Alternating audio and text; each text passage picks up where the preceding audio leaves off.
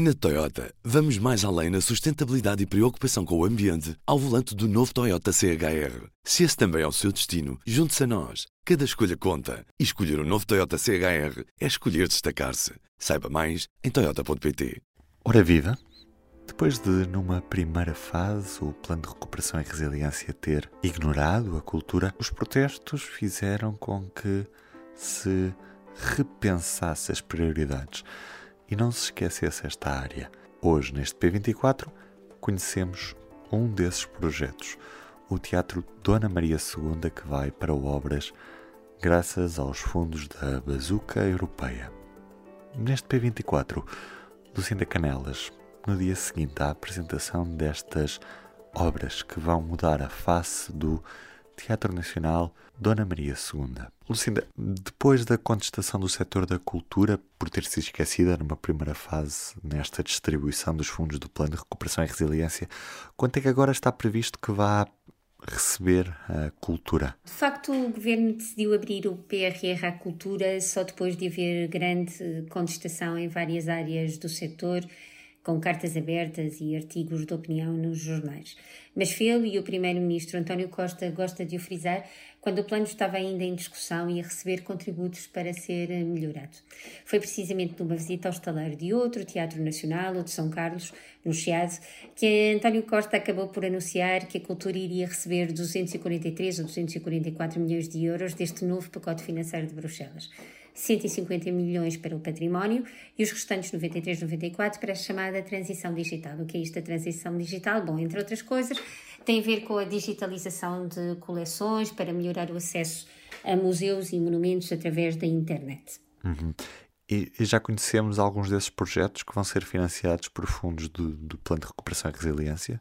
O investimento no património vai abranger a requalificação de 46 museus e monumentos espalhados pelo país e de três teatros de Lisboa.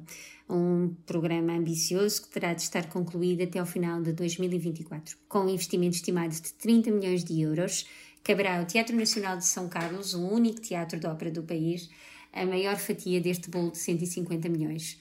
Hoje soubemos que o investimento no Dona Maria rondará os 10 milhões. Para falar assim em muitos milhões de seguida, podemos dizer que nos museus e monumentos sabemos já, por exemplo, que o tão aguardado projeto de requalificação do Museu Nacional de Arqueologia vai receber 25 milhões, que há 8,6 milhões para instalar o Museu Nacional da Música no Palácio Nacional de Mafra, 4,4 milhões para o Mosteiro de Alcobaça, 2 milhões para o de Santa Clara Velha em Coimbra e 1,8 milhões para o da Batalha.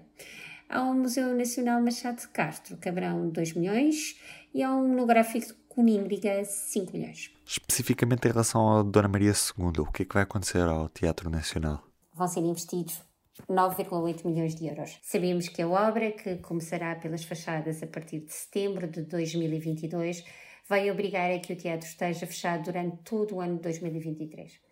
Segundo os arquitetos responsáveis, a intervenção na sala principal, a sala Garrett, será quase quase invisível. Implicará a melhoria dos sistemas de luz, som e climatização e vai passar, por exemplo, por esconder as estruturas de varas que seguram os projetores para que eles se vejam o menos possível. É no último piso do teatro, mesmo por cima da sala Garrett, que serão feitas algumas das principais alterações. Esse espaço que já serviu como oficina de construção de cenários, mas que já não tem essa finalidade há muitos anos, será convertido em espaços de trabalho, de reuniões e polivalentes, separados por divisórias de vidro e metal, para não estragar o efeito desafogado que lhe dá o seu pé direito, que é tão generoso que até vai comportar a construção de um mezanino. Esse espaço remodelado vai organizar-se em torno de um novo jardim de inverno que se abrirá para um pequeno terraço no telhado da fachada que dá para o Largo do Regedor, a das traseiras do teatro. Desse terraço dessa janela poderá ver-se a colina de Santana.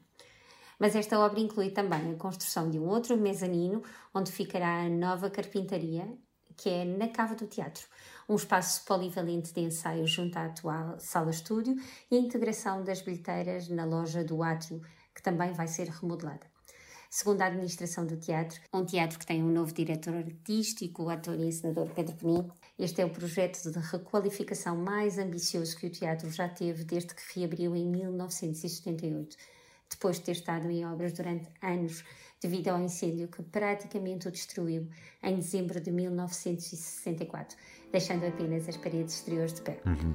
Muito obrigado, Lucinda. E hoje não posso deixar de lhe recomendar a revista especial de 76 páginas que vem com o público nesta terça-feira sobre Douro, 20 anos depois da declaração como Património da Humanidade. Uma terra feita para ser património do mundo, assim escreve a capa do público. Como manchete, o Ministério Público que deixou prescrever crimes de políticos suspeitos nas parcerias público-privadas. O Ministério Público demorou 11 anos a deduzir acusações no caso das PPPs, das autoestradas. Mário Lino, Teixeira dos Santos e António Mendonça foram constituídos arguídos demasiado tarde para poderem ser julgados. Para ler nesta terça-feira. Eu sou o Ruben Martins, do P24 é tudo por hoje. Tenham um bom dia e até amanhã. O público fica no ouvido. Na Toyota, vamos mais além na sustentabilidade e preocupação com o ambiente ao volante do novo Toyota CHR. Se esse também é o seu destino, junte-se a nós. Cada escolha conta. E escolher o um novo Toyota CHR é escolher destacar-se. Saiba mais em Toyota.pt.